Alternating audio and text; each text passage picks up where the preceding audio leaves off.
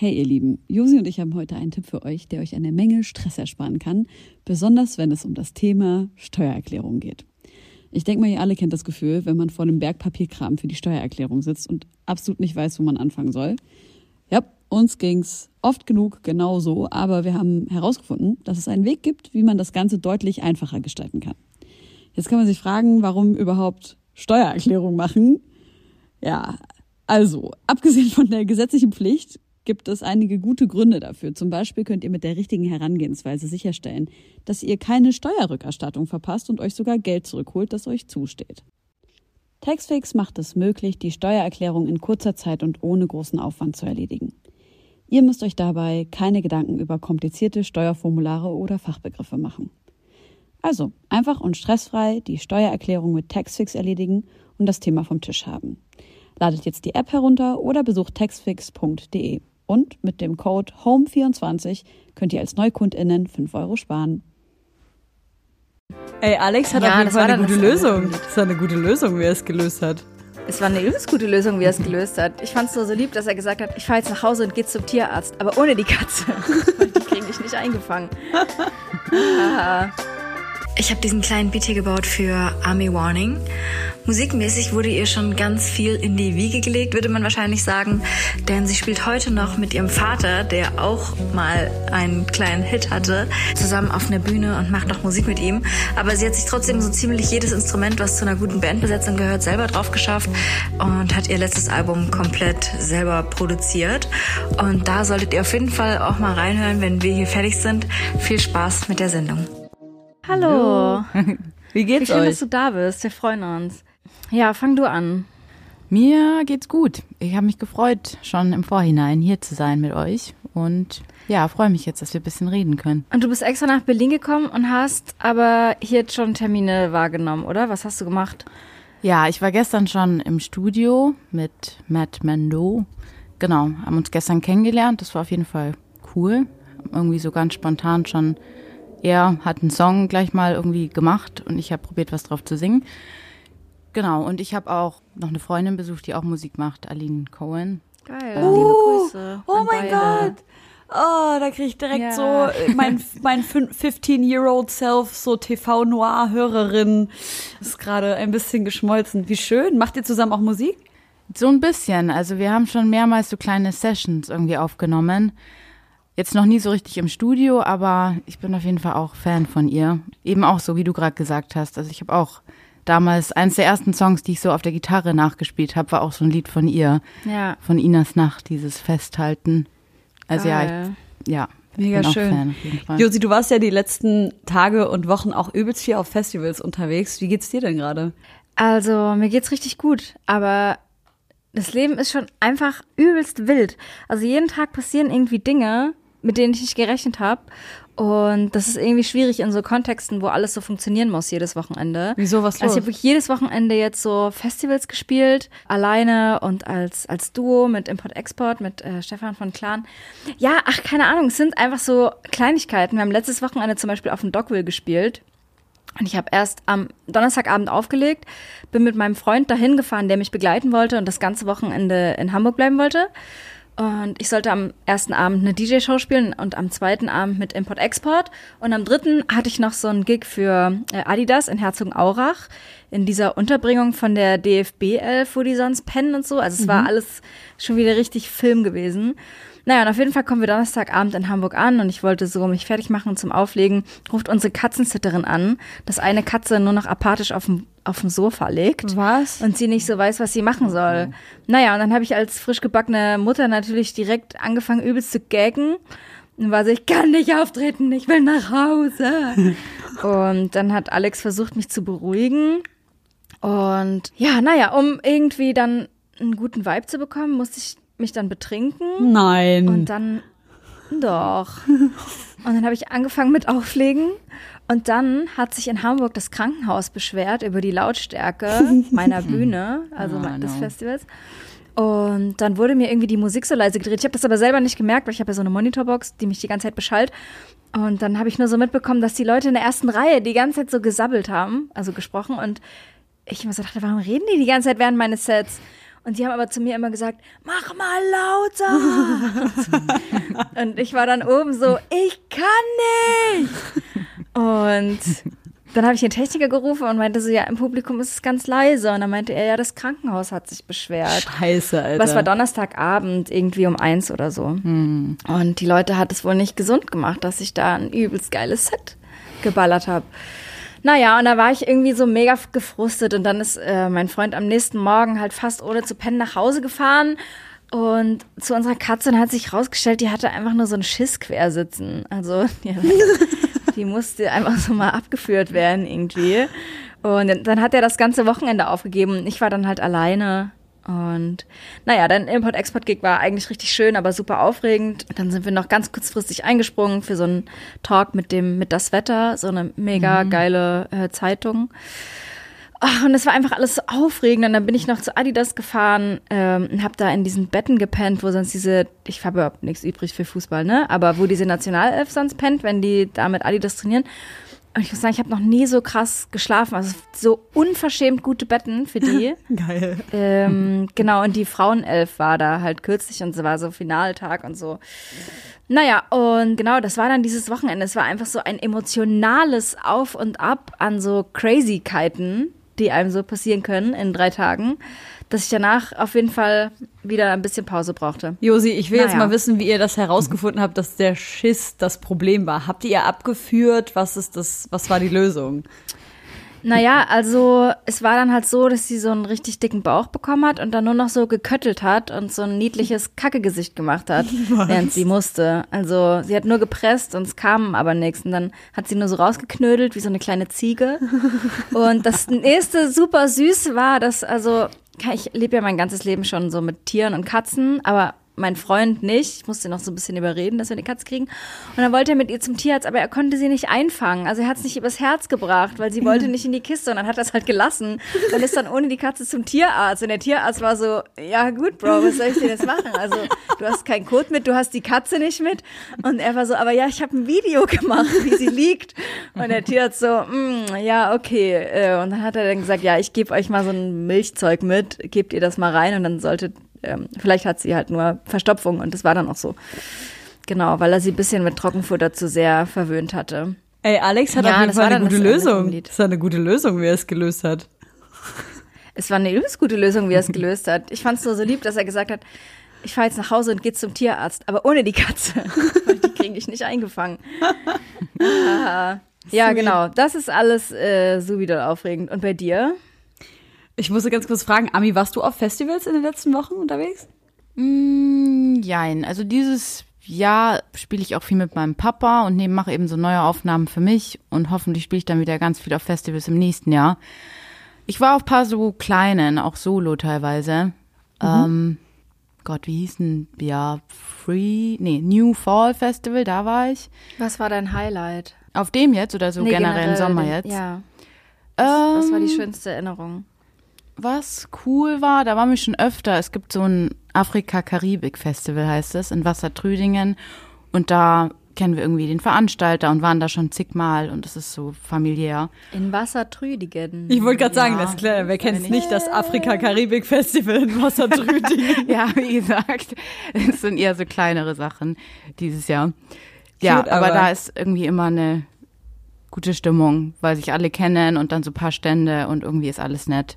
Oh, und wir haben auch seit neuem einen Hund. Das war eins der ersten Festivals, wo unser neuer, also so Family-Hund dabei war. Also ganz Wo habt ihr den her? Ähm, der ist aus Bulgarien. Also es war eine ziemliche spontan. Katze auch. Ja, Ja, ja. Ja, Vielleicht also kennen die über sich. Freunde. die kennen sich. Ja, Von den genau, Screeds. Er ist ja auch ein Straßenhund. Ja, genau, der war ein Straßenhund und die haben eben zu Hause gesucht und dann haben wir eigentlich ungeplant gesagt, okay, er kommt zu uns. Mann, Und das ist auch schön. richtig süß. Aber er hat auch so, also ich musste gerade stark an ihn denken, weil Ja. er hat auch noch so ein bisschen Die Bauchprobleme. sind, seit die beide, also es sind zwei, seit die ankommen, die haben nur Probleme. Ey, die sind so verlaust und verwurmt und so gekommen und ich krieg die kleinen Därmen nicht in den Griff so richtig. Aber ja, anderes Thema für unseren Tierpodcast, den wir irgendwann noch nebenbei machen müssen. ja, aber Helene, was ist bei dir die. Ich war auch auf dem Stimmt, Doc- erzähl mal bei dir. Genau, das war auch mega, mega schön. Und zwar habe ich ja noch einen zweiten Podcast, der ist Hayat. Und da habe ich Aljoscha eingeladen, mit mir da auf dem Dockville über Gefühle zu sprechen. Und das war ziemlich schön. Wir haben darüber gesprochen, wie man durch Schmerz durchkommt und darüber, wie man Freude kultivieren kann. Wir hatten da so ein Zirkuszelt und das sah total magisch aus und da, ich weiß es nicht, es war so krass, weil auch dadurch, dass das so ein Zelt war, hat sich das angefühlt, als wären wir so abgeschottet von allem drumherum. Und ich habe dann am Anfang so eine kleine Meditation eingeleitet, so mit so ein bisschen Selbsterforschung in die Emotionen gehen. Und das war so krass, weil dann auch mehrere Leute im Publikum auch angefangen haben zu weinen, weil sie auf einmal irgendwie so nach drei Tagen feiern so auch mit irgendwie vielleicht einer Emotion verbunden waren, die auf dem Festival normalerweise nicht so viel Platz hat, vielleicht einer Trauer, einer Wut oder was auch immer. Und das hat sich so, so sacred irgendwie angefühlt, in diesem Raum da zu sein. Und meine Erfahrungen auch aus den letzten Wochen, beziehungsweise ja vor allem eben so vier, fünf Monaten zu teilen, in denen es mir ja persönlich auch einfach so schlecht ging und ich gerade einfach durch so eine ja depressive Zeit gehe und auch an Trauma arbeite und so. Und da einfach so, so richtig aus erster Hand zu sagen, so, ey, wenn es so, so schlimm wird, das und das und das und das sind die Tools, die mir aktuell helfen, wie ich es ja auch auf Instagram mache. Aber es ist natürlich noch was anderes, wenn du das live machst. Und das hat sich so schön angefühlt und das war wirklich ganz äh, magisch, muss ich sagen. Und äh, Mega. dann aber danach auch auf dem Festival so rumzulaufen, hat mich so ein bisschen erinnert an ja meine Zeit früher auf dem Frauenfeld, wo ich da moderiert habe und das hat mich schon, muss ich sagen, auch ganz schön so überwältigt irgendwie, dieses Gefühl von, hier sind so einfach zigtausend Menschen und diese überkrasse Emotionswelt, die da so los ist, das ist schon, das finde ich schon sehr, oh, das fand, das hat mich richtig mitgenommen. So wie, ich meine, ihr seid jetzt beide Personen, die schon auf Bühnen standen bei Festivals, um zu singen und zu performen. So, nehmt euch das nicht krass mit? Auf jeden Fall auf eine Art. Also ist immer ein bisschen anders. Also manchmal spiele ich auch einen Gig und bin dann, weiß ich nicht, nur so mit der Band und mit mir beschäftigt irgendwie und dann ist es vorbei und man hat sich nicht so mit dem Publikum verbunden gefühlt. Aber, aber manchmal auch voll krass. Also manchmal finde ich passiert was, wenn man und dann ja spüren alle das Gleiche, hat man so das Gefühl und ist manchmal voll die krasse Stimmung. Also ja, das kenne ich schon auch. Ja, ich glaube auch, es ist oft ein magischer Moment. Und hast du das Gefühl, dass du danach dann so ausgelaugt bist? Ähm, schon manchmal. Ich bin nämlich, ich bin generell eher so ein introvertierter Mensch.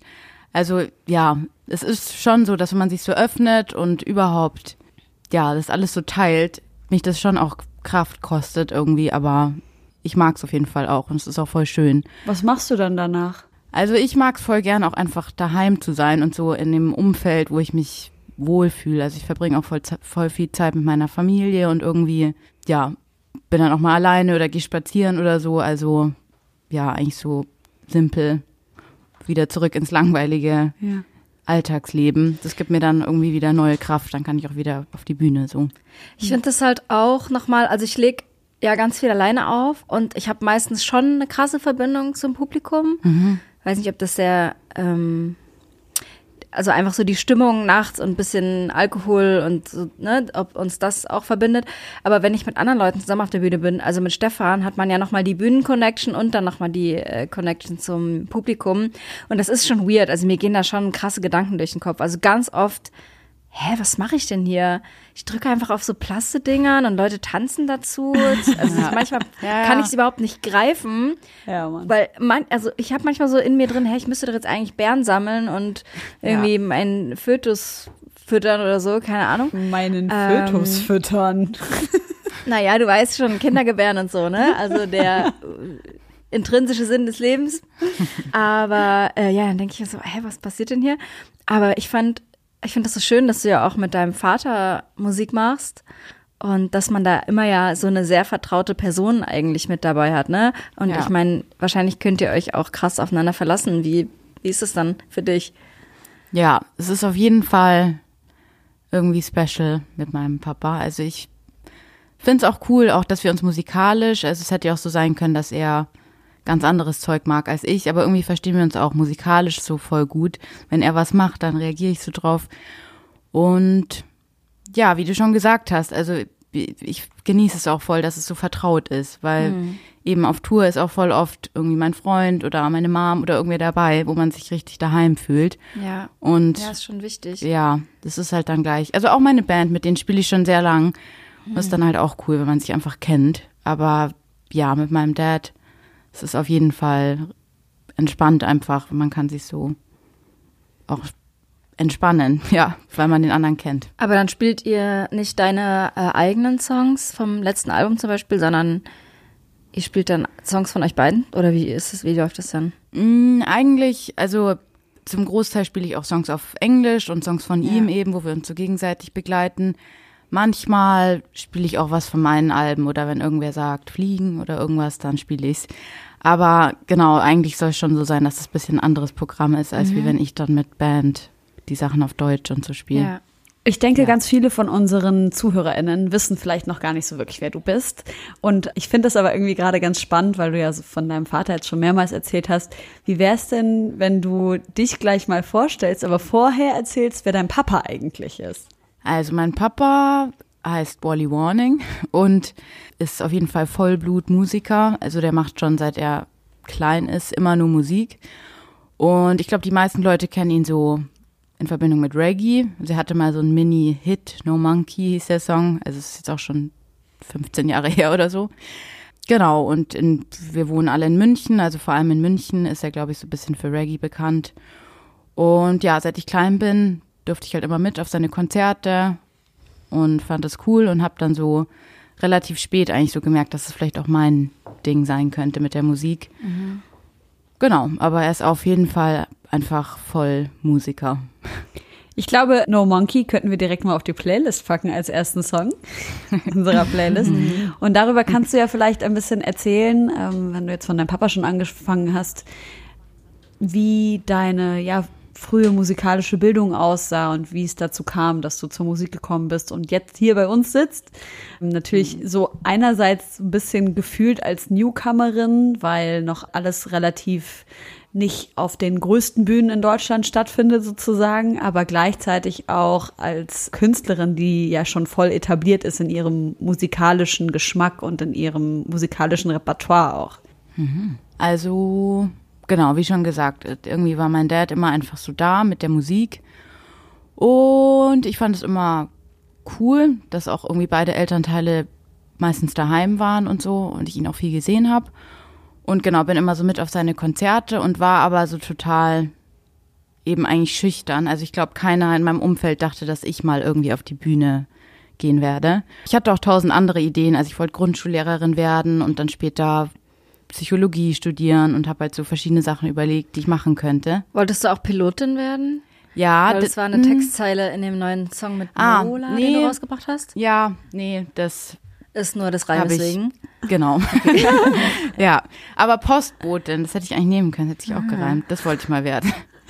ja. Okay. Ähm, nee, genau. Und dann, ähm, ja, irgendwann habe ich dann doch, daheim standen halt immer so Gitarren rum und so. Irgendwann habe ich die dann doch so genommen und mein Dad hat mir so ein paar Akkorde gezeigt und dann habe ich Songs angefangen zu schreiben, einfach so eigentlich für mich erstmal, jetzt gar nicht so mit dem Gedanken, dass ich das mal irgendwie aufführen will. Und dann, genau, gab es irgendwann so mit 16 oder so hatte ich dann doch so ein paar Lieder schon gesammelt und dann hat mein Dad so gesagt, hey, willst du es nicht aufnehmen? Ich habe ein Studio, probieren wir doch mal. Genau. Und dann war das so der Anfang auf Englisch, aber eben waren die Songs da noch. Und dann, ja, habe ich so Schritt für Schritt irgendwie angefangen. Dann habe ich auch mein Konzert gegeben und dann war auf einmal ein Album fertig. Und auf einem der ersten Konzerte war dann jemand von dem Label, der gesagt hat, hey, willst du es nicht rausbringen? Und dann, ja, habe ich immer mehr gemerkt, dass es mir eigentlich schon Spaß macht, so diese Geschichten einfach zu erzählen und zu singen. Genau. Und dann. Also, ich hab, du hast ja auf dem Album, was du 2022, äh, ja doch 2022 rausgebracht hast, kurz vorm Ende der Welt. Ja. Da hast du ja eigentlich fast alles selber, also du hast alles selber geschrieben, du hast es eingesungen, Du hast es fast alles selber eingespielt, außer so ein paar Samples oder so, oder hattest Ja. auch mal hier und da irgendwie einen Feature-Gast und so. Aber wann hast du dir alle diese Instrumente und das ganze Knowledge und mehrstimmiger Gesang und all das raufgeschafft? Ich glaube, das mit dem Gesang ist wirklich auch wieder wegen meinem Dad, weil ich eben, bevor ich selber so angefangen habe, bei ihm schon manchmal so mitgesungen habe und er mir so gezeigt hat, hey, so und so machst du eine zweite Stimme. Also das, genau, habe ich so ein bisschen von ihm gelernt. Und ja, wenn ich mit ihm spiele, dann begleite ich ihn am Bass. Also auch, auch da so ein bisschen darüber. Ja, und jetzt, das war ein Versuch auch mal. So das letzte, was rauskam, wie weit ich komme, wenn ich einfach daheim probiere. Sehr weit. Cool, ja, danke. Ja, ich fand's echt richtig, richtig schön. Also man hört irgendwie diesen vertrauten Vibe und die Sicherheit, die du mit dir selber hast und irgendwie an, also man hört halt voll, dass du so weißt, was du kannst eigentlich. Und ich fand's richtig beeindruckend, als ich dann in dem Interview gehört habe, dass du wirklich alles, also auch Drums und alles komplett selber eingespielt hast. Ah, danke. Und ja, richtig schön. Genau, ich werde gleich einen Song für die Playlist draufpacken, über den wir gerade schon gesprochen haben, kurz vorm Ende der Welt. Das ist der Opener vom, von dem Album. Und ja, richtig, richtig äh, schön. Cool. Ja, es freut mich, dass du, dass es auch so sicher rüberkommt. Ich habe schon auch relativ lange überlegt, ob ich das so roh alles lassen kann und Ja. einfach so selber eingespielt. Genau. Also und du hast es dann wahrscheinlich auch ohne Label rausgebracht und dir konnte nicht so richtig jemand reinreden oder wie lief das? also was ich vorhin erzählt habe, bei einem der ersten Konzerte saß eben jemand von einem Label, so einem kleinen in München. Und ähm, der hat mich jetzt die ganzen Jahre eigentlich begleitet, aber so völlig frei. Also ich habe eigentlich immer eigentlich die Musik schon komplett fertig gehabt und dann gesagt, hey, kannst du mir helfen, das rauszubringen? Genau. Und da war es dann am Schluss auch so. Erst dachte ich, ich mache es komplett selber. Ich hatte es auch schon gepresst und so. Aber dann, ja, hatte mir halt noch so gut es geht Okay. geholfen, der Hage. Genau. Äh, auf dem Song ist auch eine, also ist gleich die erste Zeile, über die ich gern mit euch sprechen wollte. Und die heißt, kurz vorm Ende der Welt kann ich dir verzeihen und kurz vor Schluss soll es wohl so sein. Und ich dachte irgendwie, dieses Verzeihen, das ist so ein Thema, da haben wir im Podcast, in sieben Jahre Podcast Legacy, Stimmt. irgendwie noch gar nie so darüber gesprochen. stimmt, ja. Und ich habe dann, während ich das so gehört habe, ganz viel drüber nachgedacht, was Verzeihen so für mich bedeutet. Und vor allem heißt Verzeihen für mich, kommt natürlich darauf an, was man so verzeiht, dass man das wirklich so ad acta legen kann, die Dinge, oder sagt man nur, man verzeiht, aber es schwingt eh noch immer mit. Habt ihr euch schon mal mit dem Verzeihen so richtig auseinandergesetzt und seid ihr Menschen, die gut verzeihen können? Oder bist du? Fang du gerne an. Also, ich glaube, wenn ich verzeihe, dann verzeihe ich eigentlich schon wirklich. Also nicht nur so gesagt und nicht wirklich gefühlt. Ich glaube, dass man sich auch selber oft eigentlich nur schadet, wenn man gewisse Sachen nicht loslassen kann.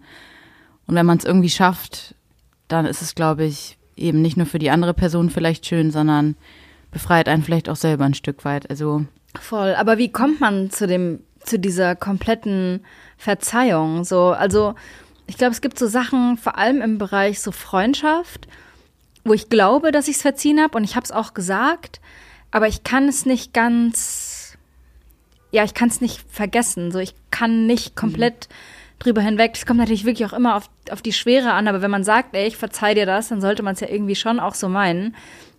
Und das fällt mir, glaube ich, nicht so leicht. Und ich werte das in Freundschaften irgendwie auch anders als in Partnerschaften, komischerweise. Ich frage mich, oder ich habe mich auch gefragt, warum das so ist. Wahrscheinlich, weil mit den Partnern, mit denen ich zusammen war, mit denen wollte ich auch noch mehr zusammenbleiben. Irgendwie. Und dann habe ich Sachen vielleicht schneller verziehen. Okay. Bei Oder- mir wäre es, glaube ich, ja. eher das Gegenteil.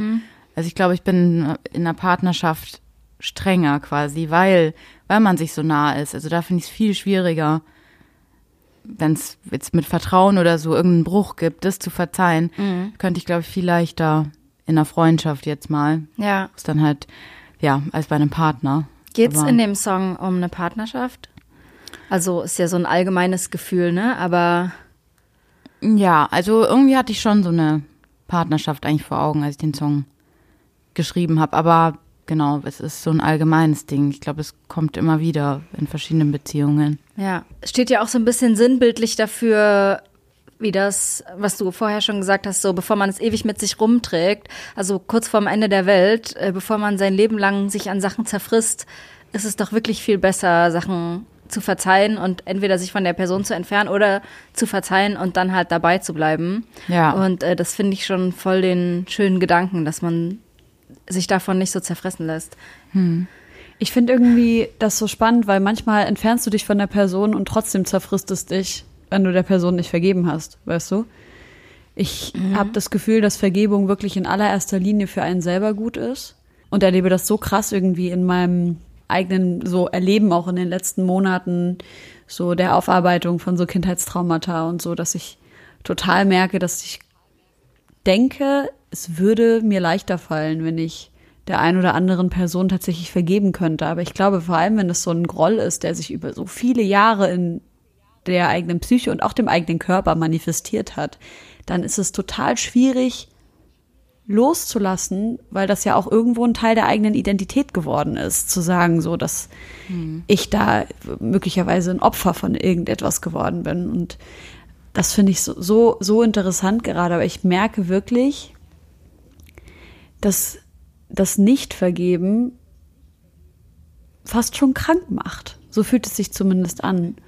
Und jetzt gerade als du gesagt hast, Josi, mit in der Partnerschaft schneller, also kann man schneller vergeben oder kannst du schneller vergeben als in der Freundschaft. Ich glaube, das liegt auch daran, dass eine, eine Partnerschaft so viel existenzieller wichtig ist, weil in den meisten Fällen ist es ja eine monogame Beziehung und dann Ja. ist es ja so, dass man halt nur einmal diese Person hat. Und bei FreundInnen, außer es ist natürlich jetzt irgendwie die eine Freundin, die man seit 20 Jahren hat oder 15 oder vielleicht auch erst seit fünf und das ist aber die beste Freundin so, dann, dann fühlt sich das wahrscheinlich irgendwie ein bisschen leichter an. Ich hatte, ich hatte erstmal auch den Gedanken so wie Ami, dass ich dachte so, nee, eigentlich andersrum, aber ich habe auch in den letzten Jahren wirklich mehrere Freundinnen wegen Sachen einfach gehen lassen, wo ich gesagt habe, nee, das ist für mich nicht okay. Und in der Partnerschaft habe ich so viel mehr ausgehalten, uh, until I didn't, weil sich dann zu viel angehäuft hat.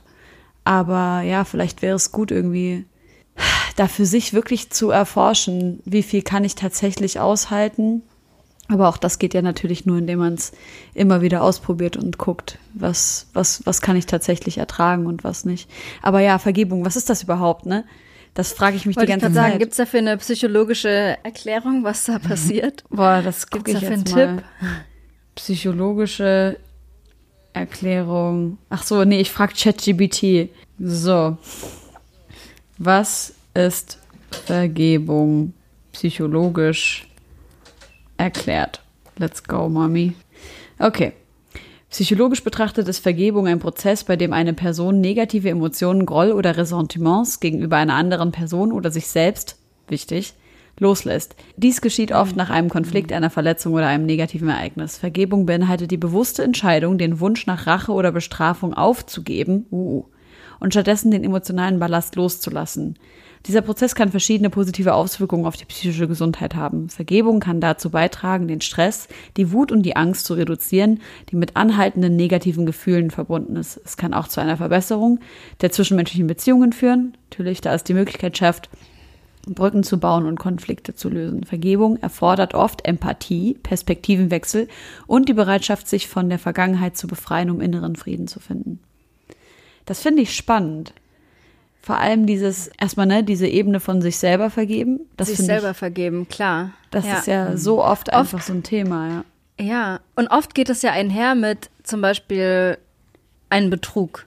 Jetzt so das klassische Beispiel. Man hat vielleicht selber jemanden betrogen oder selber jemanden verletzt auf eine Art und Weise. Und die, die Person muss dir vergeben, aber du musst dir das ja auch selber irgendwie vergeben, weil Ja. wenn du irgendwie was, was tust, was eigentlich moralisch nicht abgesprochen ist, also nicht cool ist, äh, na, nachdem es abgesprochen wurde, dann musst du ja auch erstmal damit umgehen, dass du irgendwie Scheiße gebaut hast. Und da muss man sich natürlich erstmal selber verzeihen können. Ja, spannend. Ja. Und auch welche Tools es da so dafür gibt, äh, würde ich gerne wissen. Aber ja, JetGPT hat es ja schon, zumindest welche Skills, welche Social Skills man dafür braucht, uns ja Ah. schon verraten. Ami, wolltest du gerade was dazu sagen? Nee, ich hatte gerade so eine Situation vor Augen, die kürzlich bei mir war. Ich weiß nicht, ob sich mein Mund geöffnet hat Und oder ja, ich habe eigentlich du nur erzählen? Mm, ja, es ist vielleicht auch nicht so interessant, aber ich habe, es ist schon voll lang her eigentlich, aber eben, das habe ich so ewig mit mir rumgetragen. Also was, wo ich einer Freundin was hinter einem Rück, hinterm Rücken gemacht habe, was eigentlich, glaube ich, überhaupt nicht meinem Charakter sonst entspricht. Aber mhm. eben, ich habe es ewig nicht gesagt und kürzlich habe ich es ihr erzählt. Und ja, irgendwie muss ich da gerade dran denken, so dass man sich eben auch selber vergibt. Dass ich es ihr zwar gesagt habe, aber eben trotzdem noch manchmal dran denk und mir so denk, wie konntest du das machen? Mhm. Wie hat sie also, reagiert? Eigentlich, ja, so eine Mischung, aber eigentlich total gut. Also eigentlich total nett. Und sie, ich glaube, ich ja, eben zu einem Teil trifft es mich vielleicht schwerer, obwohl ich gar nicht die betroffene Person war, als sie jetzt. Es ist jetzt auch schon Jahre her und so. Sie ist jetzt, glaube ich, so, okay, schauen wir, wie es weitergeht und ist in Ordnung. Danke, dass du es mir gesagt hast. Und ich, genau, war zu einem Teil, glaube ich, viel mehr so, dass ich darüber gegrübelt habe und immer noch drüber nachdenke. Und eben, das ist dann wieder dieses mhm. sich selber halt auch vergeben und so denken, hä, wie, ja. wieso? Und was bin ich für eine Person und ebenso dieses ganze Moralische, voll. sondern noch mit reinspielt. Ich musste da gerade voll dran denken, dass bei dem eigenen Fehltritt ja auch das Problem ist, dass man ja dann auf einmal mit sich lebt als Person, die auf die, die irgendwie ist, wie man eigentlich nicht sein will. Ich beobachte das bei einem mhm. guten Freund von mir aktuell, der früher sehr ähm, ja untreu war und jetzt aber halt ein ganz, ganz treuer, liebevoller und ehrlicher Mann geworden ist, zumindest seit seiner eigenen Aussage zufolge und auch ähm, ja so gerne jetzt eine Partnerin hätte und sich wünscht, das zeigen zu können. Aber er hat das Gefühl, er ist selber noch so gefangen in diesem alten Bild seiner selbst und mhm. er, er weiß ja, dass das irgendwie auch Teil von ihm ist und er will das aber nicht. Und ich glaube, so zu handeln, so zu agieren, ist so selbstbildgefährdend.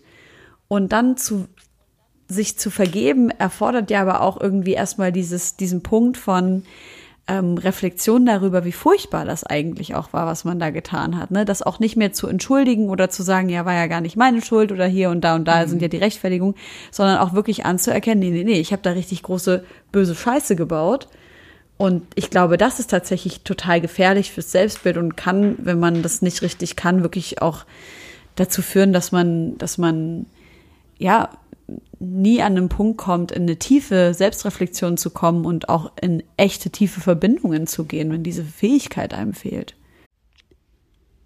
Hey ihr Lieben, Josi und ich haben heute einen Tipp für euch, der euch eine Menge Stress ersparen kann, besonders wenn es um das Thema Steuererklärung geht. Ich denke mal, ihr alle kennt das Gefühl, wenn man vor dem Berg Papierkram für die Steuererklärung sitzt und absolut nicht weiß, wo man anfangen soll. Ja, uns ging's oft genug genauso, aber wir haben herausgefunden, dass es einen Weg gibt, wie man das Ganze deutlich einfacher gestalten kann. Jetzt kann man sich fragen, warum überhaupt Steuererklärung machen?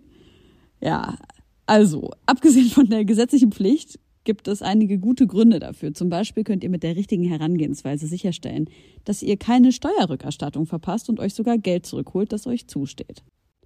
Taxfix macht es möglich, die Steuererklärung in kurzer Zeit und ohne großen Aufwand zu erledigen. Ihr müsst euch dabei keine Gedanken über komplizierte Steuerformulare oder Fachbegriffe machen. Also einfach und stressfrei die Steuererklärung mit Taxfix erledigen und das Thema vom Tisch haben. Ladet jetzt die App herunter oder besucht taxfix.de. Und mit dem Code HOME24 könnt ihr als NeukundInnen 5 Euro sparen. Mhm. Also bei ChatGPT ist die Frage danach, wie man vergeben kann, in zehn Schritte aufgeteilt. Der erste Schritt ist Selbstreflexion, was ich spannend finde, vor allem weil bei der Vergebung einer anderen Person man ja eigentlich nicht als erstes an sich selber denkt. Aber natürlich, man muss erstmal gucken, so was ist mein Gefühl und mit dem Gefühl auch erstmal sitzen und realisieren, okay, das hat mich jetzt wirklich verletzt. Und was ist genau? Ja, und ich glaube, man muss auch schauen, wenn wir zum Beispiel, ich will jetzt gar nicht so auf diese Betrügen-Sache und so, das ist natürlich äh, in vorderster äh, Front erstmal komplett räudig, aber man muss, glaube ich, auch darüber nachdenken, was, also oft sind Sachen ja auch einfach gesellschaftlich moralisch verachtet. Aber bei näherem Hinsehen, wenn man jetzt zum Beispiel sagt, ah, okay, ich will, wollte eigentlich gar nicht in einer monogamen Beziehung sein. Aber gesellschaftlich wurde mir das Anfang der 20er erstmal so auferlegt, dass wir das alle erstmal so machen müssen. Und man hatte vielleicht keine Zeit, sich irgendwie auszuleben oder Ne, also man muss schon auch gucken, ist es moralisch wirklich fragwürdig und oder nur fragwürdig, dass man das nicht gut kommuniziert hat, was man eigentlich braucht. Und das ist ja irgendwie auch Teil einer Selbstreflexion und so einer Erwartungshaltung. Also man kann ja nicht pauschal sagen, das ist alles super schlecht oder super gut. Ich finde schon, so, so, ich finde schon, sobald man einen Deal hat in der Beziehung und dann bricht man den, Genau, das meine ich auch. Das darüber sprechen, dann ist es natürlich scheiße. Aber so ein inneres Bedürfnis, weil man glaubt, es ist das Richtige und dann begeht man diesen Fehler. ja, spannend. Ja, Der erzähl mal weiter. Der zweite Punkt ist Akzeptanz. Akzeptiere, dass du das Geschehene nicht rückgängig äh, machen kannst. Akzeptanz ist der erste Schritt zur Vergebung. Dann der dritte Punkt ist emotionale Verarbeitung. Erlaube dir deine Gefühle zu fühlen und auszudrücken. Schreibe Tagebuch, sprich mit vertrauten Freunden oder nutze kreative Ausdrucksformen. Dann der vierte Punkt. Versuche die Situation aus der Perspektive der anderen Person zu sehen. Verstehe, warum sie gehandelt haben könnte, wie sie gehandelt hat. Das finde ich mega spannend. Ich habe letzt, ich habe gerade so eine neue Therapie angefangen und da hat sie auf dem Teppich so zwei Kissen hingestellt oder hingelegt. Ich sollte die selber da hinlegen. Und das eine Kissen war ich und das andere Kissen war die Person, mit der ich das Problem habe oder hatte. Und dann musste ich immer wieder von Kissen zu Kissen laufen, mich wieder hinsetzen und die Situation sozusagen immer aus der anderen Perspektive betrachten. Und das war total interessant, was da irgendwie auch so energetisch in dem Raum passiert ist, aber auch in mir, wie sich das anfühlt, wenn man da mal shiftet und in den Schuhen des anderen steckt und aus deren Perspektive vielleicht sogar auch weint und sich erklärt. Das fand ich total interessant. Spannend. Dann ähm, der fünfte Punkt ist Bereitschaft zur Vergebung. Also entscheide dich bewusst, den Groll loszulassen und Frieden anzustreben. Dies erfordert inneren Willen und Engagement. Der sechste Punkt ist Kommunikation. Falls möglich, sprich mit der betroffenen Person über deine Gefühle. Offene Kommunikation kann Missverständnisse klären, zur Versöhnung beitragen. Siebtens, Grenzen testen. Was kommt denn jetzt? Wenn es nicht sicher ist, wieder in Kontakt zu treten, setze, ach, setze, nicht testen, lol. Setze klare Grenzen, um dich selbst zu schützen. Der achte Punkt ist, lasse die negativen Gefühle schrittweise los. Das kann Zeit erfordern und es ist normal, Rückschläge zu erleben. Ja, ich schätze mal, beim Loslassen geht's eher über Zeit, oder? Was denkt ihr? Ja, also weiß ich gar nicht genau. Ich habe schon auch so Situationen aus meiner Jugend, wo ich das Gefühl habe, ich wurde angelogen und denke natürlich im Nachhinein, ja, okay, wir waren jugendlich und ich sollte das vielleicht nicht zu ernst nehmen. Trotzdem hat es mich in der Fülle der Lügen, die ich dann so rausbekommen habe, beschäftigt mich das schon immer noch und ich sage auch, ich habe das verziehen. Ähm, und ich ka- kann mich dann auch von den Personen so schlecht lösen. Ich kann mich irgendwie so schlecht trennen von, von Personen. So, habe das dann zwar irgendwann gemacht, aber ich habe das sehr lange einfach so akzeptiert und gesagt, ich habe es verziehen, aber eigentlich habe ich es nicht verziehen. Also ich müsste die zehn Schritte nochmal durchgehen. Wie ist das bei dir, Ami? Ich überlege gerade. Ich glaube eigentlich schon, dass ich loslassen kann. Hast du Irgendwie- Freundschaften beendet in den letzten Jahren? Nee, wenn es nicht gepasst hat, hat es sich auch irgendwie oft so ergeben, dass man sich ein bisschen auseinander bewegt hat. Also, nee, ich glaube eigentlich nicht. Ich weiß nicht, ich habe auch voll den kleinen Kreis eigentlich. Also es ist jetzt nicht so ein riesiger Freundeskreis. Und bei den Leuten, denen ich dann so viel Zeit verbringe, habe ich eigentlich das Gefühl, dass ich so relativ gut weiß, woran ich bin. Es gab mal eine Freundin, mit der ich eine Zeit lang jeden einzelnen Tag verbracht habe, über so eine Phase hinweg. Über die denke ich manchmal nach, weil es dann irgendwann so relativ abrupt geendet hat und wir eigentlich nie drüber geredet haben, warum genau. Es war dann auch einfach so durchs Leben irgendwie, hm. uns auseinander bewegt haben. Aber da war es irgendwie extrem. Das ist jetzt so das Einzige, wo eine Freundschaft so krass geendet hat irgendwie. Ja. Aber auch da habe ich eigentlich nicht, ja, das ist vielleicht die einzige Freundschaft, wo ich das Bedürfnis hätte, die nochmal zu sehen oder zu reden oder so, wo ich vielleicht noch nicht hundertprozentig, also manchmal denke ich noch dran. Boah, da gab's doch Ja, letztens so ein. Format auf YouTube, wo zwei Frauen Die eine davon ist zufällig eine gute Freundin von mir und ich habe das überhaupt nicht gepeilt, dass sie da eigentlich mitmacht. Aber zwei Frauen, die mal richtig gute Freundinnen waren, die drei Jahre nicht miteinander gesprochen haben, an diesem Tag vor der Kamera eben wieder zueinander gekommen krass. sind, aufeinander getroffen sind. Das fand ich mega interessant. Aber ich muss gerade, während du das gerade so erzählt hast, habe ich mal so reflektiert. Ich habe in den letzten Jahren sind bei mir zwei Freundschaften mit äh, zwei Frauen, die ich wirklich richtig, richtig gern hatte. Und eine davon dachte ich wirklich, die ist so, hat so, so inner, inner, inner Circle Status. Habe ich die Freundschaften beendet, weil die sich einfach auf eine Art und Weise verhalten haben, die für mich unmöglich war. Also die sind so, die sind so mies geworden, weil die verletzt waren wegen irgendeiner Angelegenheit, die man hätte ruhig klären können, aber die sind dann laut und gemein geworden. Und bei mir ist so, wenn, wenn jemand anfängt zu beleidigen, ist es sofort vorbei. So, da bin ich komplett sofort raus. Und, und ich konnte diese Freundschaften beenden und das hat mir gar nicht wehgetan, während das Gleiche in einer partnerschaftlichen Beziehung mir so krass wehtut und so den Boden unter den Füßen wegreißt. Und ich frage mich gerade, so warum ist der, der Unterschied so immens? Aber Ja. gut, Ja. das ist ja das, was wir vorhin schon hatten, ne? Ja, crazy. Ich hatte auch äh, zwei Situationen, wo zwei Freundinnen, da war ich so, keine Ahnung, Anfang 20, mich auf einmal geghostet haben. Von einem auf den anderen Tag. Und vorher waren wir so richtig, richtig close. Bei der einen beste Freundin äh, von, keine Ahnung, als wir 16 waren und wir sind zusammen erwachsen geworden, basically. Und die andere ist eine Freundin, von deren Kind ich Patentante war. So, die von einem auf den anderen Tag sich einfach nicht mehr gemeldet haben. Es war so crazy. Und die ein, also ich habe die beide dann nach vielen Jahren wieder getroffen und die Person, von deren Kind ich Patentante bin, hat mir gesagt, dass sie einfach den Kontakt abgebrochen hat, weil sie angepisst war davon, dass ich ihr gesagt habe, ich find's scheiße, dass sie Sex hat mit einem Dude, in den ihre aller allerbeste Freundin unsterblich verliebt ist und sie das halt so verheimlicht und so.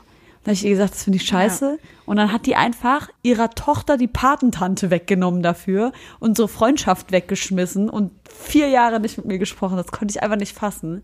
Und ich träume bis heute von Ja. diesem Kind auch. Und die andere Aber hat mich geghostet, weil die hatte einen neuen Boyfriend und hat mir viele Jahre später gesagt, dass sie Angst hatte, dass ihr Boyfriend sich in mich verliebt, wenn er mich kennenlernt. Mann, da- das tut mir ehrlich gesagt auch fast ein bisschen leid, schon, dass man solche Gedanken hat. Das ist ja ähm, wahrscheinlich auch mit einem geringeren Selbstwertgefühl verbunden. Und beide Fälle zahlen halt auf das Konto ein, dass es einem irgendwie wichtiger ist, mit einer partnerschaftlichen Person oder mit jemandem, der vermeintlich ein Partner sein könnte, dass einem das vielleicht ein bisschen wichtiger ist als die Meinung der besten Freundin oder so. Was natürlich eigentlich voll Kacke ist. Denn ja, auf jeden Fall sollte man ehrlich sein können in solchen Fragen, sonst muss man auch nicht super gut befreundet sein, wenn man Unbedingt, vor allem so eine gut zuredet. jahrelange Freundschaft, Alter. Aber was würdest du denn, Ami, deiner Freundin, die du jetzt so lange nicht mehr gesehen hast, sagen, wenn du sie jetzt wiedersehen würdest? Mm, Also, mich würde einfach interessieren, was sie jetzt, was sie so gemacht hat irgendwie. Und also ich glaube, sie hat zwei Kinder inzwischen und wir waren halt damals so voll viel Party machen und es war so ganz anders. Also mich würde einfach interessieren, wie ihr Leben sich so entwickelt hat in der Zwischenzeit am meisten eigentlich. Ja, also ich bin jetzt nicht sauer oder so, sondern es war halt einfach so abrupt und ja, vielleicht würde ich sie schon noch mal fragen, so was sie da mal, was sie so im Nachhinein darüber denkt, warum sich das dann so auseinanderentwickelt hat. Aber Mach das mal. ja, ja, Du kommst zu einem Follow-up zurück. ja, ja. nee, das genau, große vielleicht. Meetup hier bei Homegirls, Alter. ähm, ja, weil wir auch gerade so viel darüber gesprochen haben, über alte und neue Freundschaften und so erwachsen werden und wie sich so Dinge ändern. Du hast ja auch gerade mit Mola einen Song rausgebracht, der heißt äh, Wenn wir groß sind. Äh, und du hattest auch auf deinem letzten Album einen Song, der hieß Blaue Augen. Und da habe ich so thematische Überschneidungen gefunden irgendwie. Da geht's ähm, viel darum, wie man sich so vorgestellt hat, wie es ist, wenn man dann irgendwann erwachsen ist und was man dann so alles machen kann. Und äh, gerade in dem Mola-Song geht's auch so ein bisschen um so eine Ernüchterung, dass Ja. man jetzt hier sitzt. Von den Dingen, die man geträumt hat, träumt man nicht mehr so richtig. Es ist, man fühlt nicht so viel. Ich wollte von euch aber eigentlich wissen, was ihr findet, was das wirklich Geile daran ist, so erwachsen zu sein. Ich sage das jetzt so in Anführungsstrichen, weil ich fühle mich überhaupt nicht erwachsen. Mhm. Also wenn du mich fragst, bin ich innerlich 14. Aber es ist natürlich geil, weil ich kann Alk kaufen und alle anderen Dinge. Äh, und ich wollte euch fragen, was, ja, was sind so eure Benefits vom Erwachsensein? Was hat sich erfüllt, was ihr euch immer gewünscht habt? Also, ich finde schon cool, dass, also, auch wenn es anstrengend ist, also jetzt gerade eben auch wieder irgendwie muss ich gerade alles selber planen und möglich machen und so und neue Songs, keine Ahnung, das, ja, da steckt immer so viel Arbeit dahinter. Aber das Coole ist dann halt schon auch, wenn man es dann mal geschafft hat, so Schritte, also ja, wenn man dann so stolz sein kann auf Sachen, die man selber irgendwie geschafft hat, also so dieses Gefühl, finde ich auf jeden Fall cool am selber machen und älter sein. So das ist jetzt so das Erste, was mir einfällt. Aber genie genießt du auch irgendwie so Auspennen oder Ja, ich- Das Ja, ist das Erste, was mir eingefallen ist gerade. Ja. ja. Ich war gerade Ja, so, doch, die Sachen sowieso, ja. so geil einfach nicht mehr. Niemand darf dich wecken. Ja, ja, ja, stimmt. Und ja, ich habe gerade einen Urlaub gebucht, weil ich Mhm. wollte und die Zeit irgendwie noch da war. Also so Sachen sind schon auch cool, ja, Wohin? stimmt. Äh, nach Aruba, wo mein Papa geboren ist, in der Karibik. Genau, ich Geil. dachte mir, da ist noch ein Zeitfenster und ich habe das Geld noch auf dem Konto. Warst Why du schon mal? Ja, schon voll oft. Okay. Genau, ja, immer. Was ist das so für ein Lifestyle da? Also ich war noch nie also in der Karibik für, irgendwie. Ja, also für mich, ich verbinde es voll mit wirklich entspannen, weil wir haben dort so ein kleines Apartment, da hat man so alles Nötige und sonst die Insel ist einfach so richtig sicher, also man kann bis spät nachts irgendwie einfach am Strand sein. Ich kenne mich halt auch, also die Insel ist auch voll klein und ich kenne mich halt so aus, dann kocht man halt selber, also ich, ich weiß nicht, für mich ist es richtig entspannt und einfach nur die Tage Ja. genießen, ein bisschen Gitarre spielen. Die hat auch so den Vorurteil, so eine übelste Dreaminsel zu sein, oder? Aruba ist so, so eine Postkarteninsel für mich. Ja, kann sein. Also es ist auch, es ist auch, ich glaube normale, normalerweise, wenn man dahin fliegt, dann wohnt man in so diesen krassen Hotels. Also die eine Seite ist richtig touristisch und es ist so ein richtiges kleines, wie soll man sagen, halt Restaurants und so ein Ding, wo dann viele hinfliegen. Aber da bin ich gar nicht so viel. Also für mich ist, glaube ich, nochmal anders. Ich bin dann einfach so immer in dem Ort, wo mein Dad aufgewachsen ist und Hat er noch Family da? ja, mein Onkel ist noch dort. Genau, der, der wohnt da auch. Wo das Apartment ist, wohnt er im Haus von meinen Großeltern.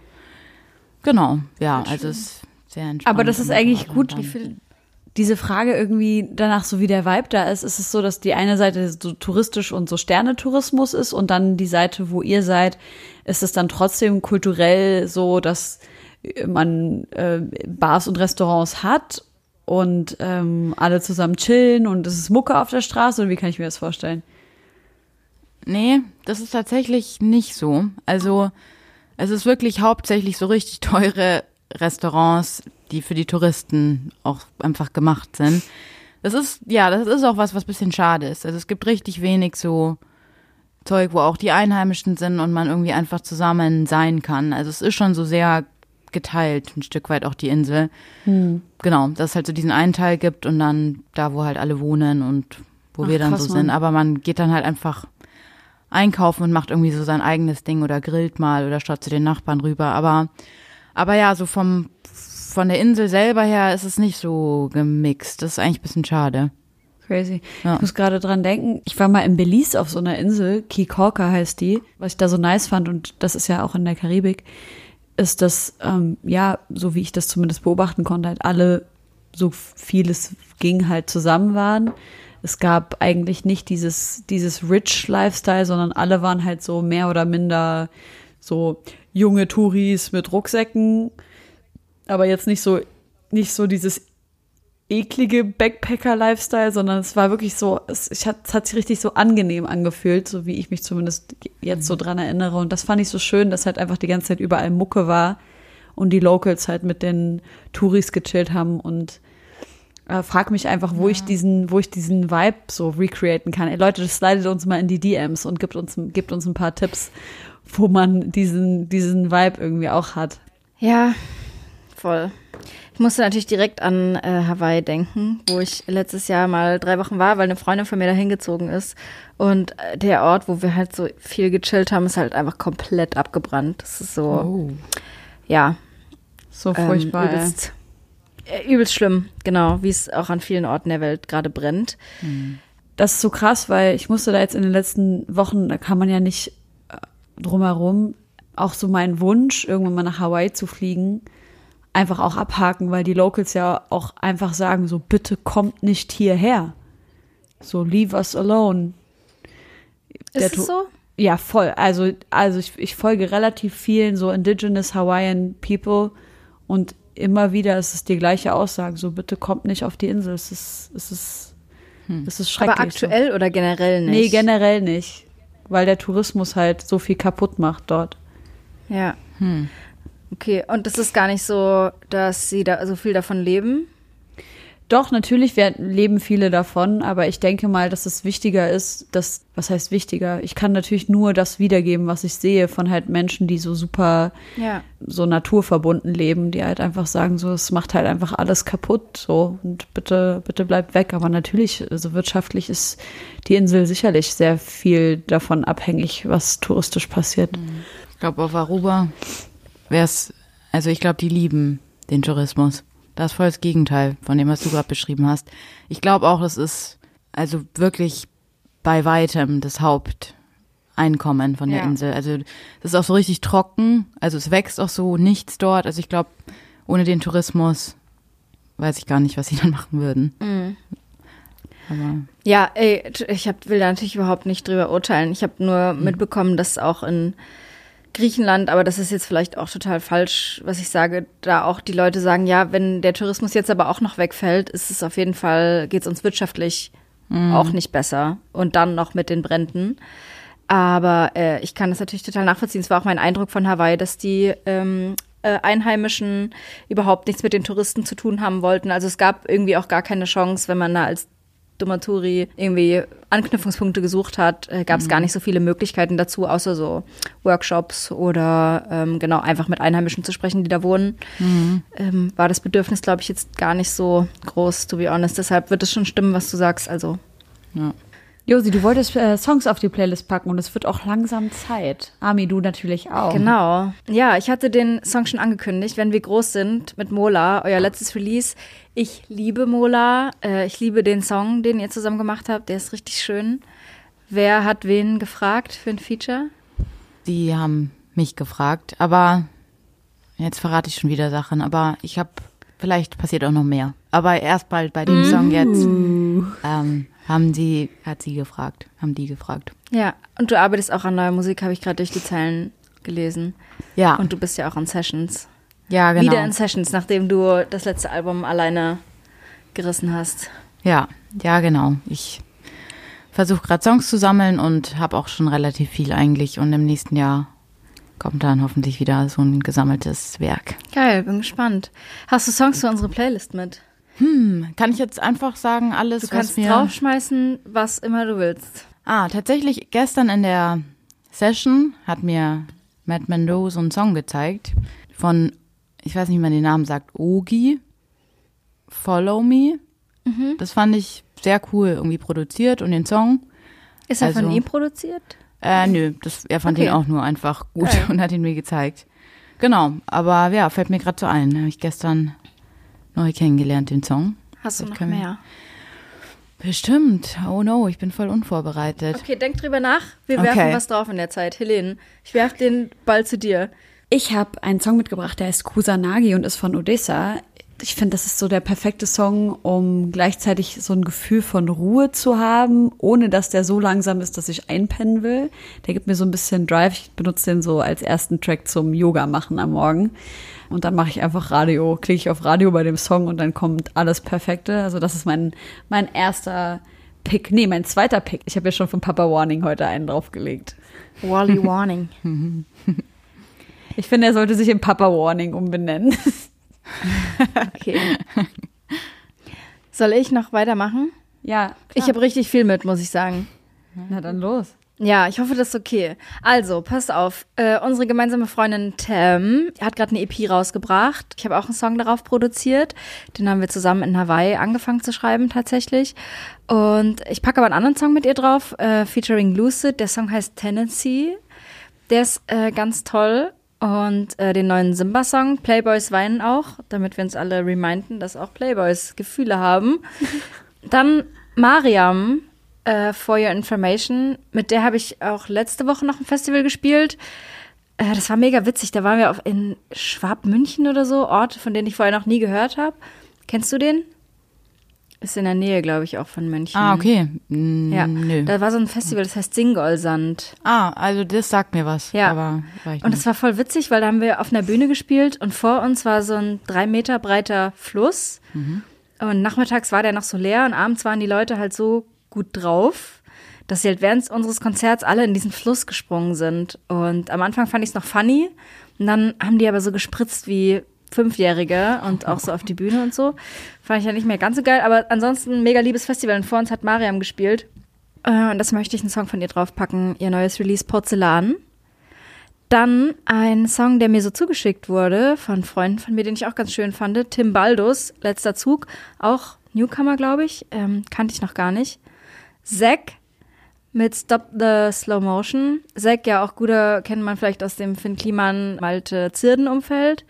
So ein Hamburger Dude, der macht auch so richtig, richtig schöne Gitarrenmusik und ist unheimlich sympathisch. Richtig äh, liebe Grüße. Richtig viele liebe Grüße an Zack. Oh, ich habe noch mehr. Wollt ihr erstmal? Es tut mir leid, meine Liste ist lang. Wir haben lange nicht aufgenommen. Ich packe noch drauf Me Liberé von El Gran Combo de Puerto Rico, weil die letzten Wochen Salsa mich so krass über Wasser gehalten hat und ähm, mein Nervensystem so krass geresettet hat. Deswegen ein heftiger Song, den packe ich noch drauf. Ami, hast du noch was dabei? Ja, mir ist noch einer eingefallen. Ich weiß wieder nicht, wie man den Künstler genau ausspricht. Obongjaya, sagt man ihn so? Ich weiß es nicht. Auf jeden Fall macht er sehr coole Musik. Ähm, Just Cool heißt der Song von ihm, den ich draufpacken würde. Was, was magst du an dem Song? Es ist irgendwie so eine Mischung aus Dancey und 80 Sounds und aber trotzdem modern. Und irgendwie hat man sofort gute Laune, wenn man das Lied hört. Und ja, Geil. auch wie er singt, ist irgendwie so sein eigener Style. Also macht Nice. gute Laune. Okay, dann, Helene, du noch was? Nee, Josi, mach du mal und, und dann äh, lass uns mal aufhören mit Songs draufpacken, weil es ist zu lang. Nein, das ist mein Podcast. Ich kann dir draufpacken, was ich will. Ja, aber dann frag doch Okay. nicht zehnmal hin und her, das dauert zu lang. Jemand muss tausendmal kann jemand schneiden. doch alles hier. rausschneiden. Ja, ich weiß, der Okay, Arme. pass auf. Von Coco Rosie vom 2010 erschienenen Album Grey Oceans den Song Trinity's Crying. Coco Rosie äh, habe ich jetzt irgendwie, ich meine, ich kenne die natürlich schon irgendwie, die machen ewig lange Musik, sind krasse Legendinnen. Aber ich habe gerade so ein Buch gekauft vom Ventil Verlag, ein übelst geiler Verlag. Ich war da letztens zu so einer zu so einer Comic-Lesung. Ich ha habe überhaupt nichts übrig für Comics, aber ich habe gedacht, ich gehe einfach mal zu einer Comic-Lesung über deutschen Punk in der DDR.